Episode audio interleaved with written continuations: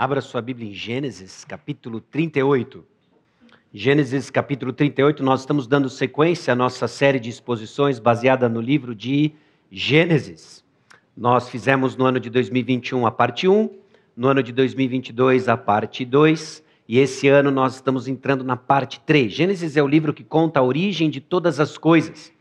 Vimos nos capítulos 1 a 11 a origem de tudo aquilo que foi criado, inclusive como o pecado distorceu a criação e tomou conta do globo terrestre. Nós vimos isso nos capítulos 1 a 11. No capítulo 12 em diante, nos foi introduzido um personagem, Abraão. Vimos a origem da fé, como fé é desenvolvida, como fé é amadurecida. Depois nós seguimos para estudar a vida de um homem chamado Jacó, que nos conta a história e personifica para nós a graça de Deus em ação. E semana passada nos foi introduzido um outro personagem, José, que mostra para nós e personifica para nós a providência de Deus. Nesse processo todo nós temos tirado lições, não é? O Antigo Testamento nos exorta, o Antigo Testamento nos dá esperança e o seu conjunto aponta para a pessoa e a obra do Senhor Jesus Cristo. Assim nós somos encorajados com as histórias que contam e apontam para uma história ainda maior, a história de Jesus Cristo. E hoje, em Gênesis capítulo 38, nós temos um desafio pela frente ao lermos uma história muito triste. Uma história nebulosa, cabulosa, sombria, de aspectos da natureza humana que invade a família da promessa. A família que seria a semente daquele que viria redimir e salvar a humanidade, Jesus Cristo é a história, a narrativa do episódio envolvendo Judá, um dos filhos de Jacó, e Tamar. Quase como um parênteses na história de José.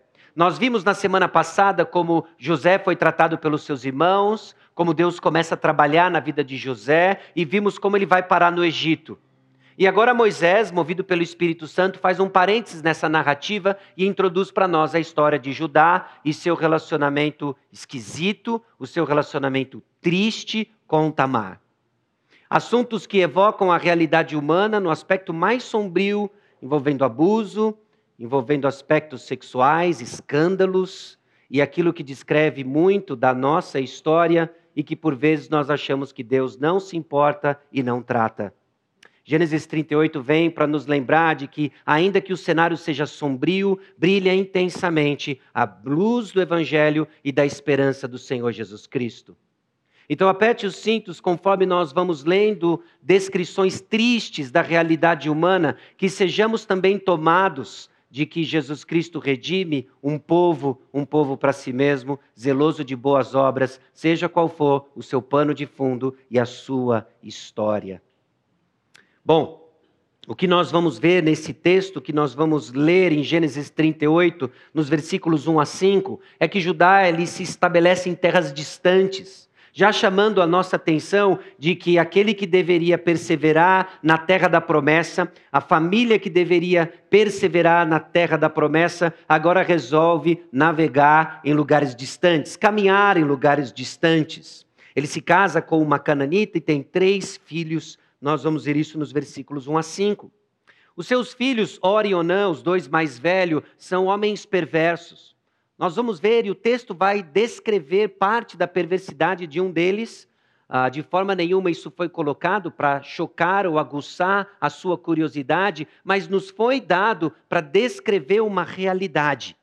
Nos foi dado para apontar o contexto onde a graça do Senhor Jesus Cristo brilha intensamente.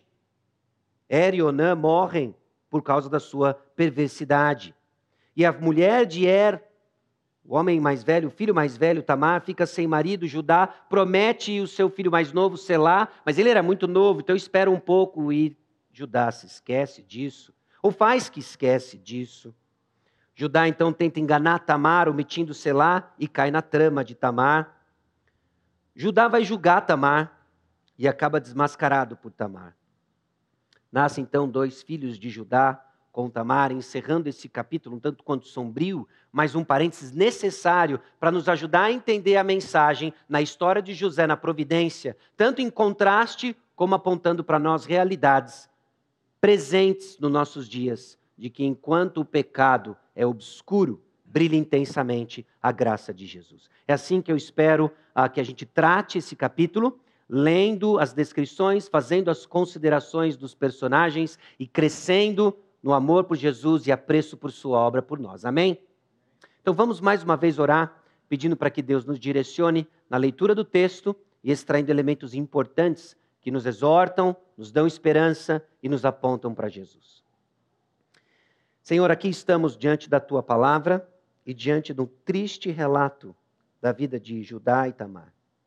Triste, ó Deus, porque reflete em muito realidades hoje presentes de perversões sexuais, de abusos, mentiras, de usar, ó Deus, vítimas para justificar a inocência de culpados, e como isso, ó Deus, perpetua o mal, onde não há inocente, onde há maldade e onde é o cenário para que a tua graça brilhe trazendo para si mesmo um povo zeloso de boas obras.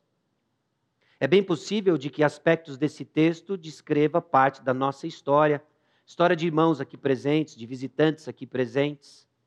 Mas que essa história não seja narrada apenas pelos episódios sombrios, mas que seja contada e finalizada pela obra de Jesus Cristo em nosso favor.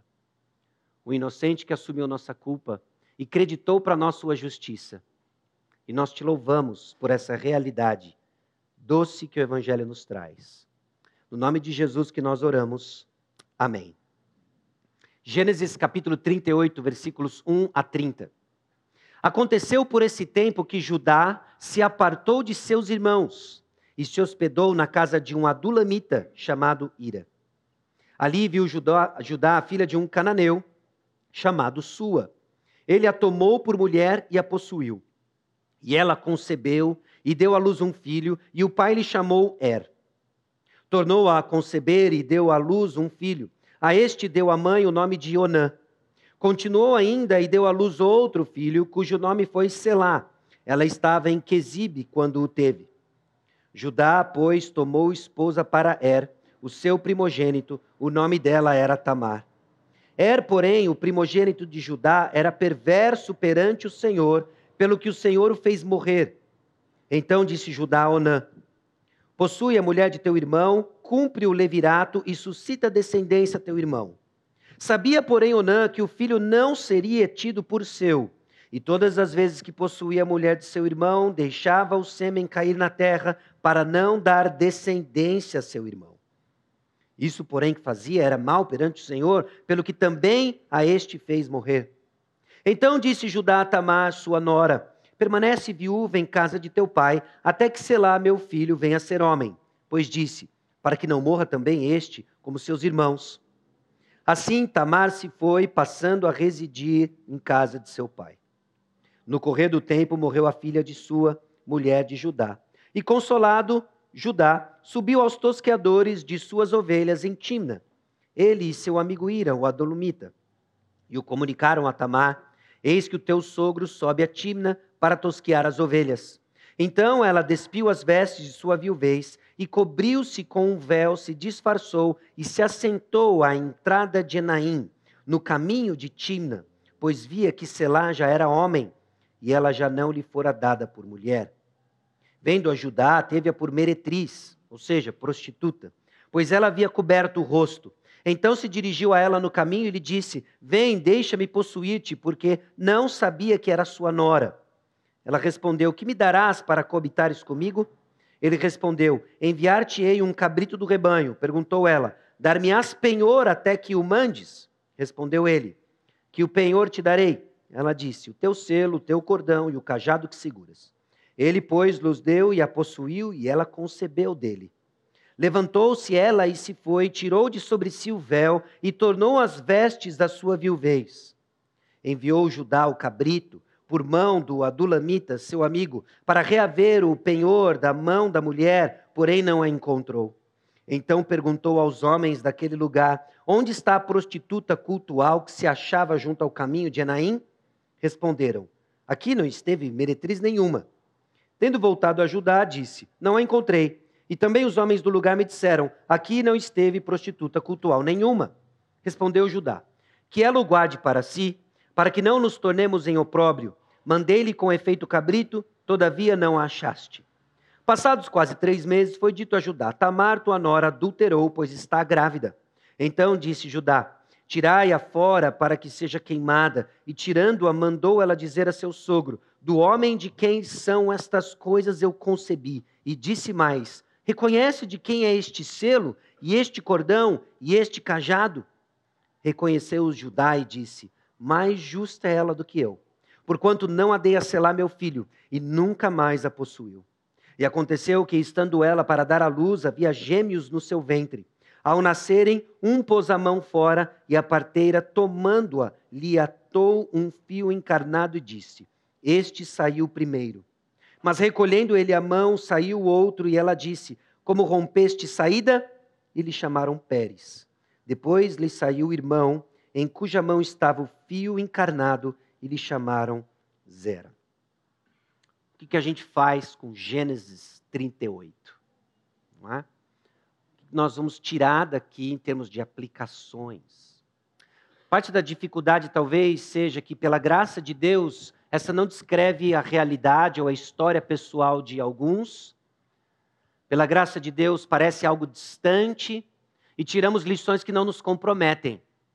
Não é? Olha, você não pode sair por aí é, tendo um envolvimento sexual com a sua nora. Então faça isso e você vai agradar o Senhor. Okay? Isso parece tão distante da gente. Mas o que acontece aqui, meus irmãos, é um pouco mais profundo do que esse cenário novelístico barra ah, triste, pecaminoso, sombrio. Tem mais coisas acontecendo aqui. E para a gente extrair as lições, para fazermos os exercícios em que o Senhor quer nos exortar, nos ensinar e nos dar esperanças, nós precisamos olhar para os personagens e como eles são caracterizados. E nós vamos começar por Judá. Judá é um dos filhos de Jacó, o quarto filho de Lia. E ele teve uma infância desafiadora e de transição na motivação de sua mãe ao ter um filho atrás do outro na busca de conquistar o amor de Jacó. Lembra disso? Em que Lia, quando se viu preterida, entendeu que filhos seria o meio em que ela iria manipular o amor do seu marido e ela começa a ter filhos, dar filhos a Jacó. E quando ela via que isso não funcionava, que isso não despertava a atenção do seu marido, ela enfim teve um filho chamado Judá. Abra comigo lá em Gênesis 29, 35. Gênesis 29, 35. É o final do capítulo 29, quando Lia está dando filhos a Jacó e ela diz: De novo concebeu e deu à luz um filho. Então disse: Esta vez louvarei ao Senhor. E por isso lhe chamou Judá e cessou de dar à luz. Depois de três filhos, depois de três tentativas em manipular, em conquistar o amor do seu marido através de filhos, ela descansa o seu coração e diz: Dessa vez eu vou louvar o Senhor. E quem nasce? Judá. Judá então cresce numa infância desafiadora, onde ele vê o seu pai preterindo todos os seus irmãos, exceto José. Ele vê o seu pai colocando Judá, seus irmãos, filhos de Lia, os filhos das demais esposas de Jacó, as concubinas, na frente na caravana, e vendo José e Raquel lá atrás. E ele pergunta, mamãe, por que isso? É porque se Esaú, o irmão do seu pai, vier nos atacar, morre a gente primeiro e não os preferidos. Essa foi a infância de Judá. Essa foi a infância de Judá, crescendo e sabendo que ele era preterido, ele estava em detrimento do amor que seu pai tinha por José. Ele cresce desse jeito, ele cresce confuso, ele cresce vendo o valor das coisas de uma maneira distorcida. Foi ele que teve a ideia na semana passada, não foi? De vender José. Olha que, que benefício vai trazer para a gente simplesmente matar esse camarada ou entregar ele para o Egito. Faz o seguinte: vende ele, vamos vender ele. A gente tira um dinheiro aqui. Esse é Judá. E agora o capítulo 38 começa dizendo que Judá uh, decide então um rumo diferente. Talvez isso descreve um pouco do que muitos de nós experimentamos, né? Olha só, é tanta confusão no meu entorno que eu vou tentar um jeito diferente de tocar a vida. E a gente começa a se enganar achando que distância resolve. Foi o que Judá achou. Eu vou mudar de circunstância. Eu vou manter distante dos problemas. E os problemas ficam e eu vou. O que ele não sabe é que ele leva o problema com ele o que nós não entendemos é que nós levamos o problema conosco. Porque o nosso problema é de resposta em nosso coração ao nosso entorno. A confusão então leva a questionar o futuro da família da promessa. Nós estamos na terceira, quarta, na quarta geração. E já estamos aqui nos perguntando, se não conhecêssemos o fim da história, obviamente, o que vai dar com essa família da promessa? Parece que aquele negócio com Abraão vai morrer aqui, nessa confusão aqui. Eu acho que Gênesis 38 foi escrito para pôr um ponto final, disse, a brincadeira, vou ter que escolher outra pessoa. Abraão não dá, olha o que deu. Judá toma então seu próprio rumo, procurando um novo começo, e ele estava se voltando, na verdade, era contra Deus e suas promessas, porque a promessa era conhecida na família. Era aqui que ele deveria ficar e não sair daqui. Era nessa terra que ele deveria procurar a esposa e não sair por aí. E Judá então não está simplesmente cansado dos seus irmãos, ele está se afastando é do Senhor. Meus irmãos, tem um paralelo com isso, não tem? O nosso afastamento, o nosso esfriamento espiritual, nós atribuímos a pessoas, mas isso tem a ver com quem? É com Deus. Judá tem um problema com o Senhor e o Senhor vai tratar com Judá de uma forma brutal, radical, expondo o seu pecado, trazendo à luz o que precisa ser tratado, mas a ficha vai cair. Judá tinha um problema aqui de contenção sexual. O capítulo 38, versículo 2 diz: E ele a tomou por mulher e a possuiu. Algo que para nós parece uma descrição comum, mas é a descrição que Gênesis usa daqueles que são tomados por um desejo, ao ponto inclusive de ultrapassar os limites dados por Deus. Quem que foi o primeiro que viu algo, tomou e comeu em Gênesis? Viu, tomou e comeu. E aí nasceu para dar ruim, não foi? E foram tantos outros. A impiedade cresce em Gênesis 6 a tal ponto que os filhos dos homens está, que os filhos de Deus estavam tomando as filhas dos homens. Eles viam, tomavam para si. A descrição continua e são inúmeros exemplos que mostram para nós de que aquilo que Judá fez não foi movido por fé, mas por seus desejos e impulsos. Ele está longe do Senhor. Quando estamos longe do Senhor, nosso padrão de decisão é o que eu quero, o que me deixa feliz, são os meus desejos, são as minhas satisfações, e Judá personifica isso. Judá é esse pai desligado e distante. E até então em Gênesis também o que nós vemos são pais nomeando filhos, e quando mães nomeiam filhos, é a descrição de um pai ausente. Era Lia que estava dando nome aos filhos, porque Jacó não estava nem aí com esses filhos. Mas quando se trata de Benjamim, ele é bem presente para dar nome ao filho. Judá é esse pai desligado que vai tendo filho, e Er faz o que quer, Onã faz o que quer. Eles fizeram o que queriam e deu muito ruim. Judá, então, até aqui, meus irmãos, é alguém que vem de seu irmão, casou errado, se afastou e se distanciou dos filhos. Esse é Judá. Esse é Judá. E aí tem os filhos.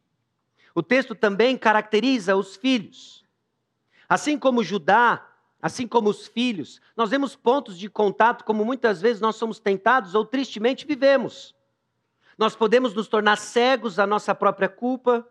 Essa cegueira pode piorar ainda mais os efeitos nocivos do nosso próprio pecado contra outras pessoas. E se trata então de uma espiral onde vai sugando Judá até ele ser confrontado brutalmente exposto no seu pecado. Os filhos eram perversos. Nós não temos detalhes da perversidade de Er, mas foi o suficiente para que Deus tirasse a vida de Er. Onã, nós temos um pouco mais de detalhes. Ele era perverso e ele abusou daquilo que era para ser um dever de bondade e provisão. Talvez sou esquisito, não é? Quando Judá chega para Onã e fala assim: olha, agora você vai lá, vai possuir a sua cunhada, a mulher do teu irmão, e cumpra o levirato e suscita descendência a teu irmão. O texto ainda dá algumas informações sobre as motivações de Onã. Ele sabia que aquele filho não seria dele. Com Er fora da jogada, o sucessor agora é Onã. Só que se Onã tiver um filho biológico e ele ser legalmente de Er, toda a herança, não é? ou a, desculpa, o direito de primogenitura seria transferido para o filho de Onã, que agora legalmente é de É. Tem um conflito de interesse. E Onã sabia disso. Não só isso, mas essa lei do levirato era uma forma de proteger essa cunhada viúva, que não tinha filhos. Seria um ato de bondade Onã suscitar a descendência de Er através de Tamar e por meio da sua próprio material genético. Mas não é isso que ele quer. Ele está preocupado consigo mesmo. Ele está preocupado consigo mesmo e ele ainda toma proveito sexual da situação de forma sistemática com Tamar, desprezando o seu sêmen, garantindo de que não haveria sucessão, mas se aproveitando de Tamar. Deus não se agrada disso. E o que acontece então? Deus tira a vida de Onã também. Judá olha para tudo isso e diz: o problema é Tamar, essa viúva negra, não é? Olha o que acontece. É meu filho se juntar com ela, eles começam a morrer. E ele olha para Selá e diz: Você não. Você, o caçulinha? Não. E Judá aprendeu isso, não é? Ele aprendeu a proteger o mais novo com quem? O pai dele. Selá, não. E aí nós temos Tamar, que significa literalmente uma bela palmeira, mas que se tornou um bem estragado. Usada e abusada, jogada de lá para cá, desprezada, essa Tamar, de uma bela palmeira, para um bem estragado. Aliás, não é assim que muitas vezes pessoas se definem, que passam por experiências tão tristes. Eu me sinto um bem estragado. A esperança, meus irmãos, é que Deus não nos deixa ali. E não é assim que Ele nos vê. Nós precisamos crescer e aprender numa visão bíblica real de quem nós somos em Cristo Jesus, independente do seu passado sombrio, independente do que você fez ou fizeram contra você. O que define Tamar não foi o que fizeram contra ela, mas o que Deus em seu favor fez por ela. Diante dessa injustiça que ela sofre por parte de Judá, Tamar trama então uma armadilha. Morre a esposa de Judá e ele, já consolado, subiu aos tosqueadores. Alguns estudiosos sugerem, inclusive, de que essa subida aos tosqueadores tem mais a ver com e Judá, consolado depois de chorar a morte da sua esposa, resolveu fazer um cruzeiro. É isso. Entendeu o que vai acontecer? Entendeu qual é a expectativa de Judá? Já consolado pela morte da sua esposa, da morte da sua esposa, agora o que ele quer? Ele quer curtir. Então ele sobe para os tosqueadores de ovelhas em Timna. Tamar soube disso. Soube que ele estava vindo e suspeitou que ele queria.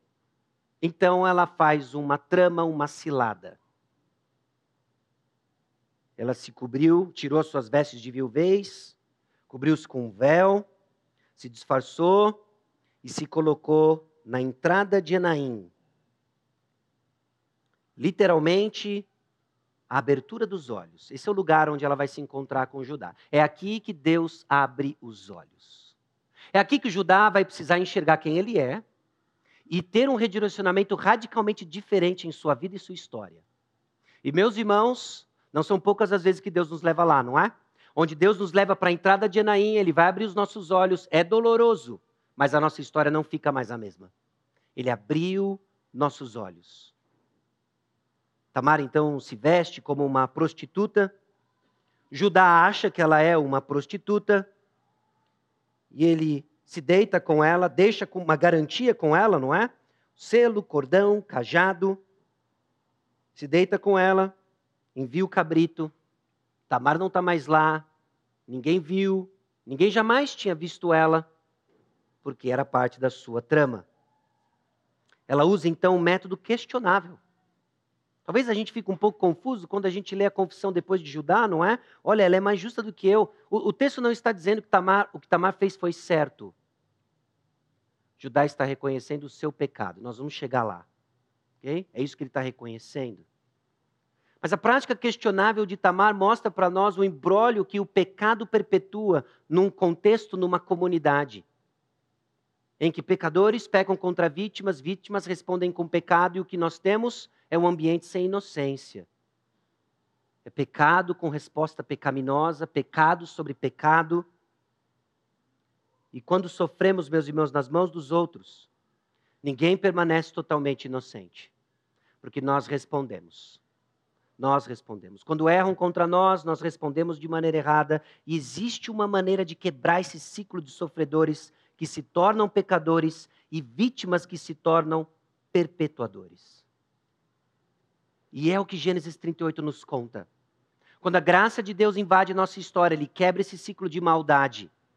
De maldade de perpetuadores sobre vítimas e vítimas que se tornam perpetuadores, onde escândalos são vistos, onde histórias tristes são contadas, aí Deus age com misericórdia e graça.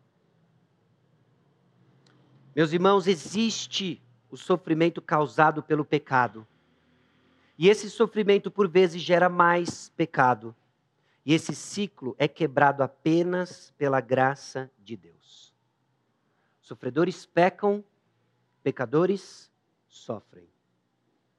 E diante dessa história, nós vamos tirar agora algumas lições que nos ajudam a lidar com a realidade de que sofrimento causado pelo pecado também é um ambiente fértil para que mais pecado surja no coração de vítimas, no coração daqueles que sofrem. Então precisamos reconhecer que nós sofremos o pecado e muitas vezes respondemos com o pecado. Pecam contra nós e a nossa resposta por vezes é mais pecado. Pecado sobre pecado vai criar um ambiente fértil para mais pecado. E foi assim que a perversidade, a iniquidade, o pecado se alastrou na humanidade desde Gênesis 6 até Gênesis 7, 8, onde Deus finalmente disse: Olha, eu me arrependo de ter criado o homem, eu vou mandar um dilúvio. Porque pecado propicia mais pecado. Nossas respostas nem sempre são piedosas, nem sempre são de acordo com a vontade de Deus. Judá segue aqui o que seu pai fazia em termos de relacionamentos e distanciamentos. E nós sofremos o pecado, respondemos com pecado, porque se trata de um hábito que aprendemos.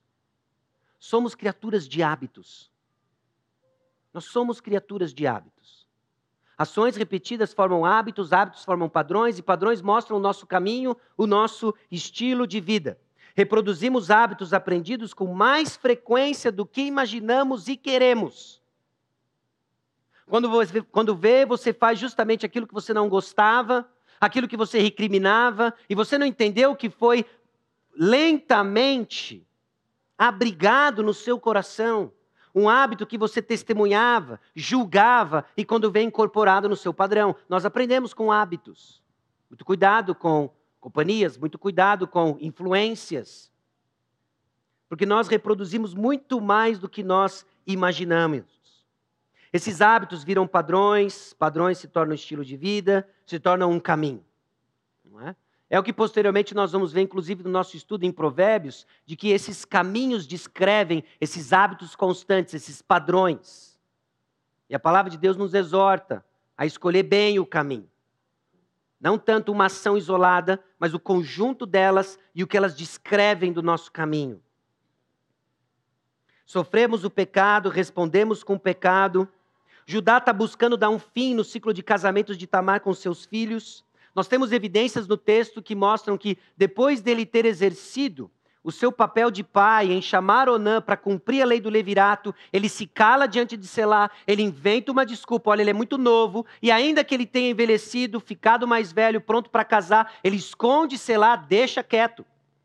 Ele não pode dar selar para casamento porque existe uma expectativa de que ele vai cumprir a lei do levirato. Mas ele não quer entregar selar nas mãos da viúva negra Tamar, porque ele acha que o problema está com ela. E por vezes é isso que acontece com vítimas. Vítimas de opressão e abuso são atribuídas a ela culpa. O culpado é você. O que Judá está fazendo aqui é tentando construir a sua inocência, oprimindo mais aquele contra quem ele pecou. É isso que ele está fazendo. É perverso a dinâmica. E Tamar entendeu isso.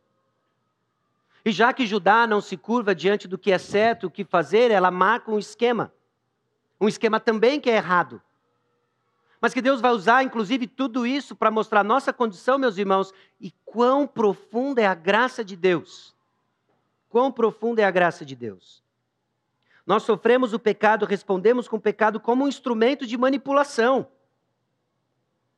E nós vivemos num mundo caído que forge em nós objetivos e ídolos errados. Nós nos vemos em situações em que o nosso pecado está prestes a ser confrontado, o que nós fazemos? Nós manipulamos situações, nós construímos histórias e narrativas. Para defender quem? A glória de Deus? Não. Para defender quem? E a gente se esconde atrás do nosso pecado, não é? E a gente atribui a responsabilidade das nossas respostas a quem? Pessoas. E é o que Judá está criando aqui. O versículo, o versículo 11.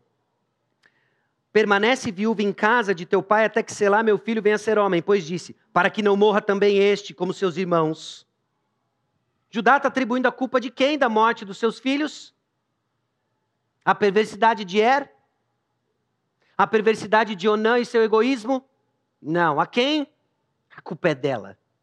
A culpa é de Tamar. Manipulação, meus irmãos, é a tentativa de controlar os resultados que desejamos, baseado nos objetivos que temos.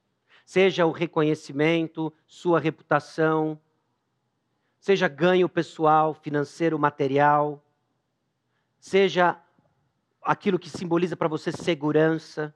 Manipulamos para ter certeza que o controle está nas nossas mãos. E para isso, denigrimos pessoas, assassinamos reputação, para que eu tenha o que eu quero. Judá está disposto, então, a pôr em jogo o futuro da descendência da promessa para ter o que ele quer distante de Deus, em terra estranha, tomando decisões ruins, é o que Judá está fazendo. Mas onde ele está? Ele está na terra onde Deus abriu os olhos. É lá que ele está. E Deus tem um compromisso com a sua glória, e ele vai manter o seu plano em sua providência, e o que ele vai fazer? Ele vai abrir os olhos de Judá. Sofremos o pecado, respondemos com o pecado, na busca da correção do mal que sofremos. E por vezes nem é sempre maquiavélico para que a gente mantenha a nossa reputação intacta. O que nós vemos no personagem Tamar é a tentativa de corrigir a história, somando mais problema. E às vezes nós fazemos isso, não é? Nós vemos algo errado, nós queremos ver dando certo, só que nós não entendemos de que Deus faz o certo e requer de nós os métodos certos. Tamar então monta um esquema sabendo que Judá está buscando, sabendo que Judá está indo para Gandaia, ela se veste como uma meretriz e diz: se não é Selá que vai me suscitar descendência, vai ser Judá, na cegueira do seu pecado. Quando sofremos nas mãos dos outros, ninguém permanece totalmente inocente quando nossa resposta é pecaminosa. E a prática do mal perpetua um mundo sem inocência. Do texto, meus irmãos, nós também vemos que o pecado cega para o nosso real problema.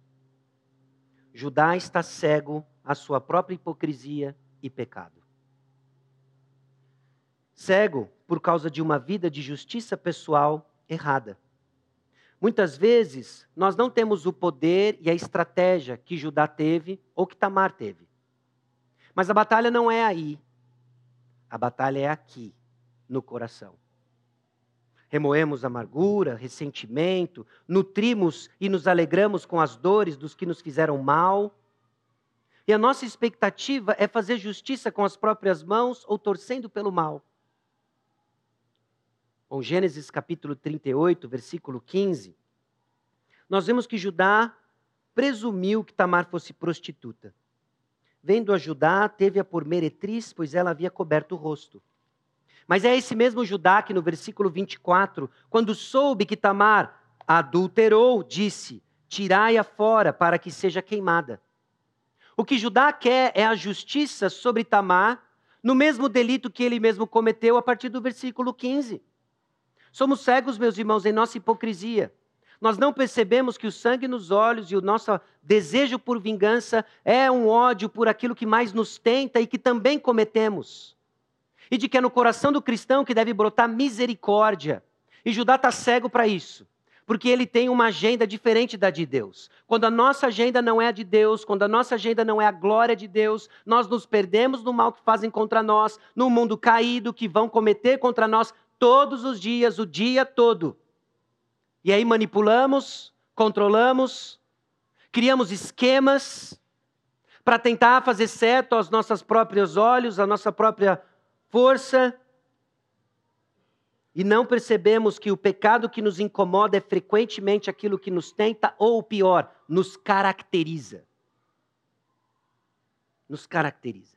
Não é? é quase como assim: olha, eu tenho dificuldade com Fulano. Fulano é um hipócrita. Fulano não faz isso, não faz aquilo. Ele fica falando mal de todo mundo. Percebe? E o que nós estamos fazendo? Mal de todo mundo. Estamos cegos.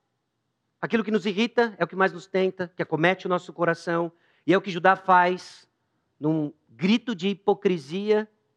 Não é? Se tivesse um, um, um público né, assistindo uma peça de teatro e está lá Judá, olha, é, tem uma meretriz aqui, ele, ele, possui essa meretriz, tem relações com ela, e depois ele diz o quê? Tamar está grávida, adulterou? Pedra nela! Como assim? O pecado nos cega para o nosso real problema por causa de uma visão de justiça pessoal errada e por causa, meus irmãos, de uma visão brutal do pecado do próximo. Jesus traduz isso, não é? Quando ele fala de antes de ajudar o irmão a tirar o cisco, é para tirar o que dos nossos olhos? A trave. Então, um bom exercício é quando o pecado do irmão começa a lhe incomodar, faça o exercício e peça para que o Senhor lhe ajude a enxergar a mesma coisa na sua vida, porque eu vou dizer, tá lá. Tá lá. Isso não significa que você não tem que ter uma conversa com o irmão, mas isso significa que você vai ter essa conversa de uma forma diferente. Não é mais vem aqui que eu vou tirar para fora do acampamento e te apedrejar. Mas vem aqui, nós temos um problema e vamos celebrar o redentor que nos salvou. É diferente. Ainda com nossa aliada com nossa justiça pessoal, uma visão inflada do pecado alheio nos torna implacáveis. Ficamos resolvidos em travar uma batalha de vingança. E a não ser que os nossos olhos sejam abertos, permanecemos tão cegos quanto foi Judá. Este, meus irmãos, é o cenário. Percebe como transcende a questão dos abusos, das perversões, mas narra para nós uma dinâmica que não é tão distante assim da nossa realidade. Mas aí vem a graça de Deus. A graça de Deus que nos livra do ciclo do pecado. As consequências do pecado de Judá abririam seus olhos. Meus irmãos, quando o nosso pecado é exposto, as consequências se tornam evidentes, é um evento doloroso, mas eficaz. E de forma nenhuma isso é, para aqueles que estão em Cristo Jesus, condenação. De forma nenhuma é punição, mas uma amorosa e gentil disciplina, nos conduzindo a enxergar a nossa real condição nos ajudando a enxergar o amor de Deus e nos educando para espalhar o amor de Deus. Alguém que perdoa, alguém que ama, é alguém que percebe o quão pecador é e o quão perdoado é.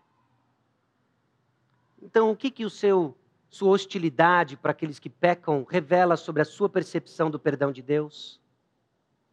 O que, que a sua identidade, atribuída ao que fizeram contra você, revela da sua percepção do que Jesus fez por você? Porque aqui, na entrada de Enaim, onde o Senhor está abrindo os nossos olhos para enxergar quem somos e o que Ele fez por nós. Então a graça de Deus nos livra do ciclo do pecado, e o primeiro ponto é quebrando esse ciclo com a exposição do pecado confortáveis em nosso pecado, sabe o que nós precisamos? De um chacoalhão. Nós somos um chacoalhão. Então Deus usa isso muitas vezes. Traz à tona no tempo em que Ele entende que precisa ser trazido para lidar conosco. Isso pode ter tantas formas, né? magnitudes, impactos. Mas quando ficamos confortáveis em nosso pecado, endurecidos e distantes do Senhor, vai vir um dia em que o Senhor vem dar um chacoalhão. Isso não é má notícia. A má notícia é quando nós endurecemos e somos quebrantados sem que haja cura, diz Provérbios. A má notícia é quando Deus simplesmente ceifa a vida daqueles que perversos não se arrependem. Er e Onã, que ecoe para nós a exortação. Deus quebra então essa exposição do pecado e nos leva a uma confissão dolorosa. No versículo 26, mais uma vez, Judá reconhece: mais justa é ela do que eu. Por quê? Porque ela se vestiu de prostituta, ou porque eu procurei uma prostituta. Não é isso que Judá reconhece. Reconheceu Judá e disse: Mais justa é ela do que eu, porquanto não a dei a selar meu filho. Ele sabia qual era o problema. O problema é que ele atribuiu a Tamar a culpa do seu pecado e se escondeu, esperando selar crescer, e esse dia não veio. Então Deus resolveu trazer à tona. Lembra de providência de Deus? Como Deus administra as coisas ruins, inclusive, nos dando a oportunidade de enxergar o que tem no nosso coração. Judá viu. Quem sou eu? Eu sou injusto. Eu sou pior do que uma prostituta. Aquilo que tra talvez trazia na comunidade, na sociedade desprezo, Judá entendeu. Eu sou pior do que o pior do que o pior. Enquanto a gente não está lá, não tem volta ainda. Não tem Salvador ainda. Não tem me estender e pegar a, o braço do Senhor Jesus Cristo. Sabe por quê? Porque eu não sou como os outros. Eu não sou como os outros. Eu não sou como Tamar, olha aí. Quando ela casa, mata. Quando ela casa, mata. Ele teve que entender que ele era o pior. Mais justa é ela do que eu. E não só isso, mas entender, inclusive, de que agora isso não se repete. O texto é muito claro. E nunca mais a possuiu. Lição aprendida. Meus irmãos, Deus, a graça de Deus se manifesta, nos livra desse ciclo de pecado, nos levando à confissão dolorosa, mas é repleto de esperança. Vemos então quem somos, mas contemplamos quem Cristo é. A partir daí, conforme a narrativa progride, nós vamos ver Judá diferente. O texto nos chama atenção e Gênesis 38 é necessário para que a gente entenda que Judá agora vai ser um novo homem. Porque é isso que a graça de Deus faz quando Ele abre os nossos olhos. Entendemos quem somos, carentes do Senhor Jesus Cristo. Nos abraçamos a Ele com arrependimento e fé.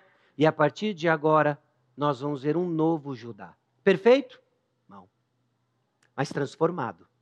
Mas transformado. E, meus irmãos, há esperança para nós, independente de onde você esteja. Seja você ainda caracterizado por José, uma visão inflada da sua espiritualidade. Seja você caracterizado por Judá, alguém se escondendo, culpando outros pelo seu pecado. Seja você Tamar se enxergando como um bem estragado, indigna do Senhor, ou indigno do Senhor. A graça de Deus vem e encontra famílias assim, confusas. Família de fé assim, confusa. Como nós estamos, como nós somos. E ele veio até nós para não nos deixar lá. Para não nos deixar lá. Para vivermos uma vida piedosa. A providência de Deus, então, vai trazer essas ocasiões importantes e necessárias para revelar o nosso coração e nos apontar para Cristo Jesus. A graça de Deus abre nossos olhos para vivermos diferentes. Bom, o caso de Tamar mostra, então, que depois de tudo, a graça de Deus se manifesta. E irá colocar essa mulher que por vezes foi tratada como um bem estragado, que toma a justiça com as suas próprias mãos, uma decisão equivocada, mas que o Senhor usa nos seus planos, usando pessoas como eu e você, pecadores, para colocar na linhagem do Messias através de Pérez. Porque é onde algo externo irrompe na história de Judá. Tamar concebeu e deu à luz gêmeos. Parece que isso volta né, na história de Gênesis, gêmeos. E sai então a mãozinha de um, e a parteira coloca a fitinha. Esse saiu primeiro. Não sei o que rolou lá dentro. Eu fiquei imaginando que ginástica aconteceu ali. Mas a mão volta e sai o outro. Quem? O mais novo. De novo, o mais novo. Deus faz questão de mostrar que não é no nosso mérito, mas é que é na graça incondicional dele. Não vai ser o mais velho, vai ser o mais novo. É esse, é Pérez que vai estar na linhagem. Meus irmãos, o arrependimento improvável de Judá, nessa condição que ele se encontra, é uma notícia incrivelmente boa. Porque todos nós somos maiores pecadores do que imaginamos. E todos nós temos os corações muito mais endurecidos do que percebemos. Por isso nos reunimos para ouvir a palavra de Deus que nos amolece, e nos aponta para o Salvador das nossas almas, sem a qual, sem o qual não tem esperança. Então considere, conforme a gente se aproxima aqui do nosso encerramento, né? o distanciamento dos, das coisas do Senhor é um lugar enganoso. Eu não estou falando, é um lugar enganoso e perigoso. Eu não estou falando de ativismo, não estou falando de manter a sua agenda lotada, mas eu estou falando sim de olhar a sua agenda e falar assim, como ela prioriza as coisas do Senhor. Distanciar-se do Senhor, como Judá fez, que não era simplesmente, ó, cansei desses irmãos aqui, essa confusão toda, meu pai só chora beijo, só chora José, eu vou embora daqui. Não é se distanciar de problemas, é se distanciar do Senhor. Esse é um lugar perigoso, esse é um lugar enganoso. A graça de Deus é que abre o nosso entendimento para enxergar a nossa condição. A nossa condição de pecado, e a graça abundante de Jesus Cristo. Agora, preste atenção como Judá, como Jesus reverteu o que Judá faz. Judá estava culpando Tamar pelos seus pecados, a fim de manter sua inocência. Não foi isso que ele faz?